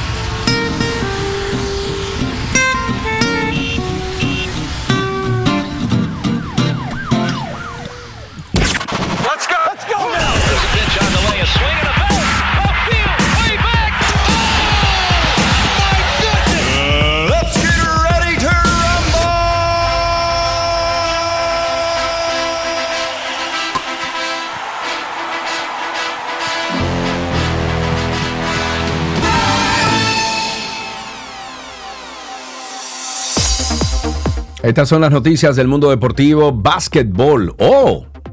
No hay nada de béisbol hoy. Nada. Tú siempre empiezas con béisbol. Bueno, pues básquetbol. La NBA sancionó con 25 partidos de suspensión a Tristan Thompson, pivot de los Cleveland Cavaliers, por dar positivo en un control antidopaje. Thompson, campeón de la NBA en el 2016 con los Cleveland Cavaliers, dio positivo por la sustancia ibutamoren y lijandrol. Eso informó la NBA en un comunicado. Dichas sustancias están prohibidas por el Código Antidrogas de la NBA y de la Asociación de Jugadores de la NBA. Thompson, de 32 años y exjugador de Boston Celtics, Sacramento Kings, Los Angeles Lakers, Chicago Bulls e Indiana Pacers, no recibirá su sueldo durante el periodo de su suspensión. El pivot empezó a cumplir su sanción desde el día de ayer en el partido entre los Cavaliers y los Milwaukee Bucks. En tenis, en un partido vibrante, dramático, con muchos errores, el tenista alemán Alexander Verev, eliminó al español Carlos Alcaraz 6-1, 6-3, 6-7 en 3 horas y 6 minutos en los cuartos de final del Abierto de Australia. El número 6 del mundo completó un partido brillante en los dos primeros sets y bastante lucha- luchado en el tercero y cuarto, pero clasificó a las semifinales del Grand Slam por segunda vez en su carrera deportiva. La primera fue en el 2020, cuando cayó contra Dominic Thiem. Nos vamos a golf. Nick Dunlap el amateur de 20 años que hizo historia este domingo al ganar The American Express en la Quinta, California, no podrá recibir el premio de 1.5 millones de dólares que pertenece al ganador por no ser profesional. ¡Wow! Dunlap se convirtió en el primer amateur en ganar un, torneo de la PGA Tour en 33 años desde que lo hiciera Phil Mickelson en el 1991, pero las reglas de la Asociación de eh, Asociaciones de Golf de Estados Unidos no permiten a los golfistas de su categoría recibir premios económicos por encima de los mil dólares. ¡Ay, Dios mío! De 1.5 millones de dólares a mil dólares. El código de la USGA prevé que los golfistas amateur puedan aceptar cualquier premio, incluidos en efectivo, hasta un límite de 700 libras o 1000 dólares. ¡Qué dolor, compadre! Y finalmente en la Fórmula 1, la marca multinacional Visa entrará a la Fórmula 1 este año con Red Bull Racing, su primer nuevo acuerdo de patrocinio global deportivo en 15 años. Visa será el patrocinador principal del segundo equipo de Red Bull, que se había denominado Escudería Alfa Tauri desde el 2020 cuando Red Bull puso su logo en sus dos vehículos. El vehículo, eh, perdón, el equipo informó en el día de ayer que pasará a llamarse Visa Cash App RBF1. Bueno, con todo lo cual le están dando, le van a poner hasta Joselito que quieran ponerle F1. El cambio de imagen es el segundo en la F1 con miras a la próxima temporada. Con esto finalizamos estas noticias del mundo deportivo aquí en 12 y 2.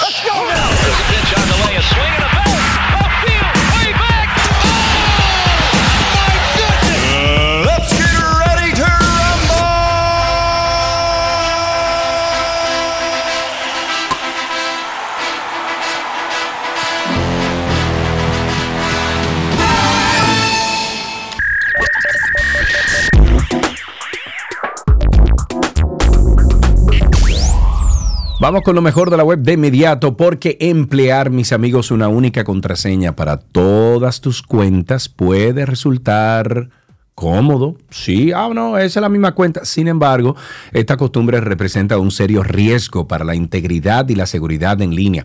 Al utilizar esta misma contraseña en diversas plataformas, los usuarios se exponen a una, vamos a decir que ciberamenaza conocida como credential stuffing, un término utilizado para referirse a las vulnerabilidades expuestas en las credenciales de acceso que son aprovechadas por los atacantes. En el día de hoy te cuento cuatro pasos para mantener las contraseñas seguras. Por ejemplo, primero, contraseñas únicas para cada sitio. Es importante no usar la misma contraseña más de una vez. Aunque parezca algo fácil de seguir, puede ser complicado si se ha acostumbrado a reciclar la misma contraseña en múltiples ocasiones a lo largo del tiempo. Usted lo que puede hacer, le voy a dar un consejo, usted puede hacer es que en cada website, en cada dirección de web, usted tome algo que usted se vaya a acordar de cada una de esas web y lo incorpore dentro de la misma contraseña que usted utiliza en otros sitios. Así usted tiene un común denominador que utiliza para todas con un variante que sería lo que ofrece, lo, lo que te recuerda esa web. A mí me funciona bastante bien eso.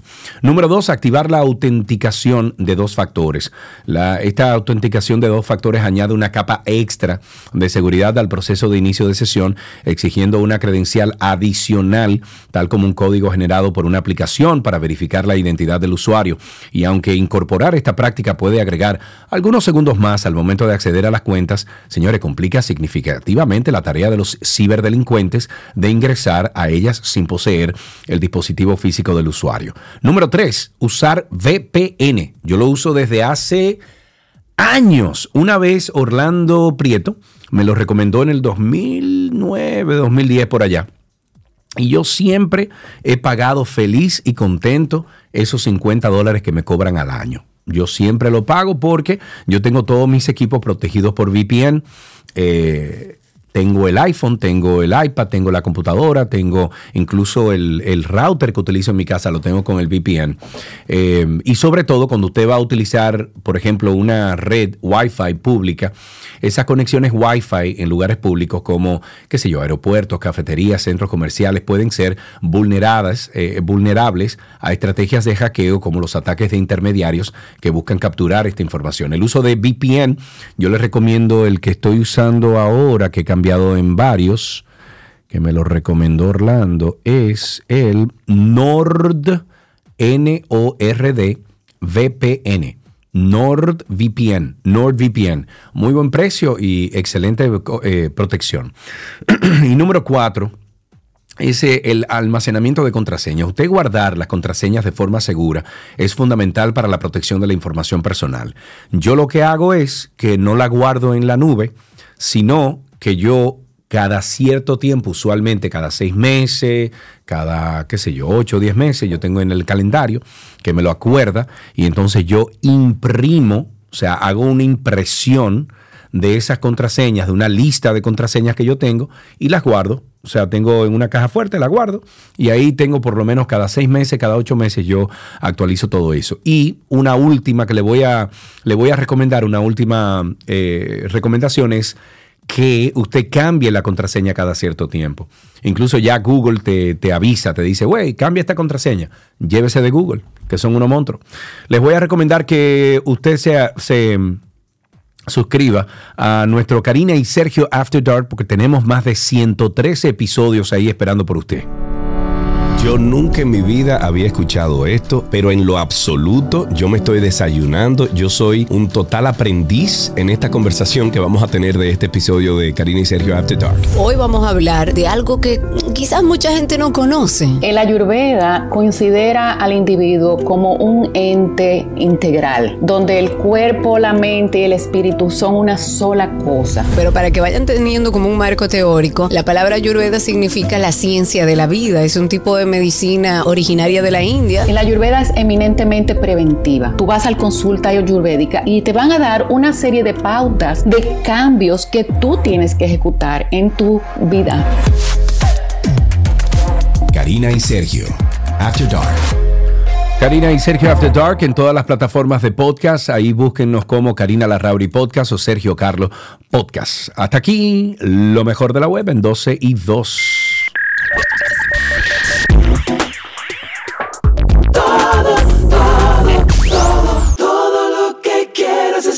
say that.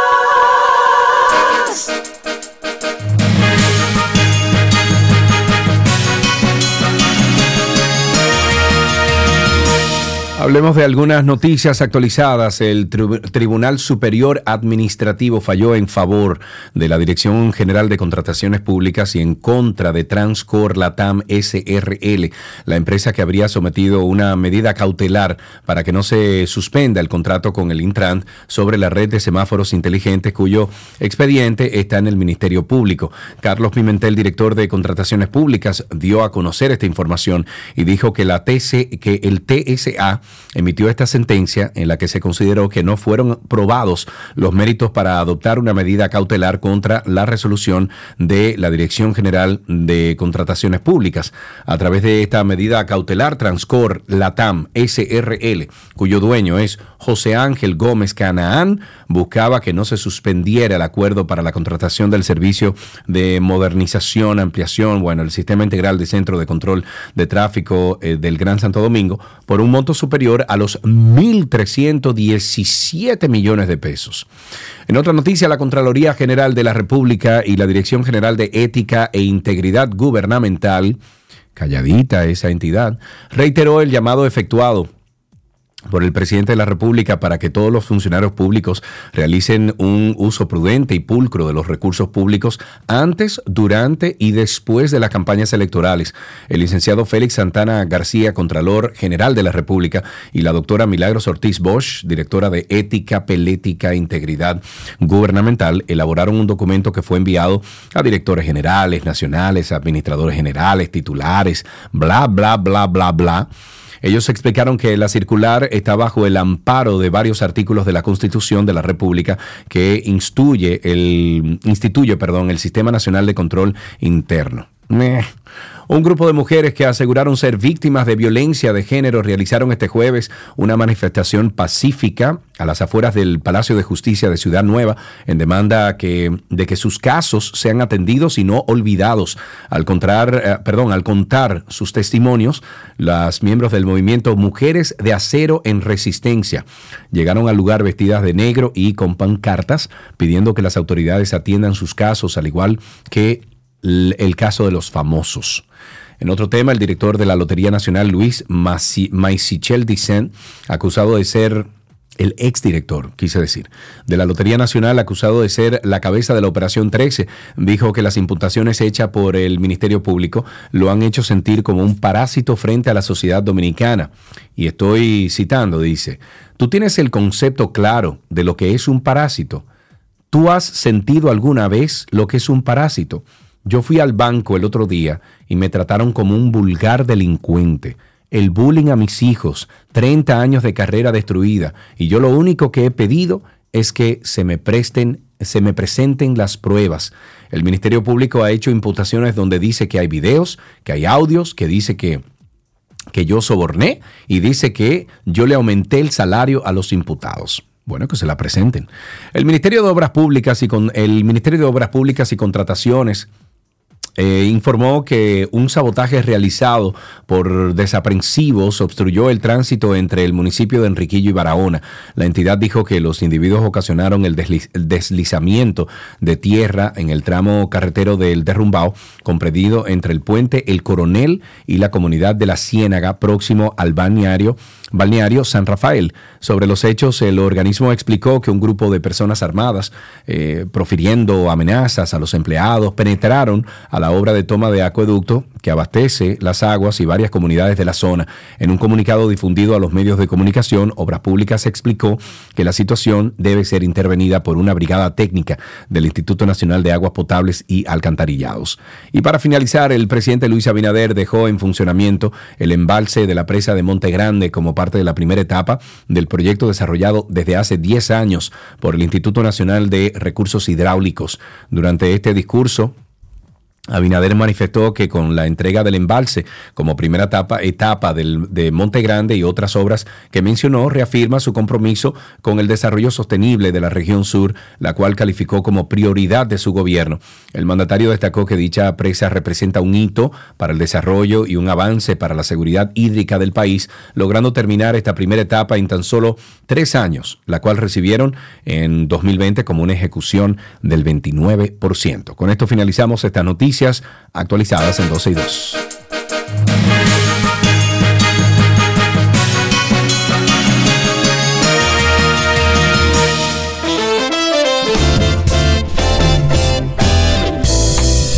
Los voy a dejar con muy buena compañía. Nuestra queridísima Shaley viene con ustedes para, eh, para poner buena música, señores. Buena música de los años 80, 90, los años presentes es una excelente selección musical para animarlos y acompañarlos durante esta tarde.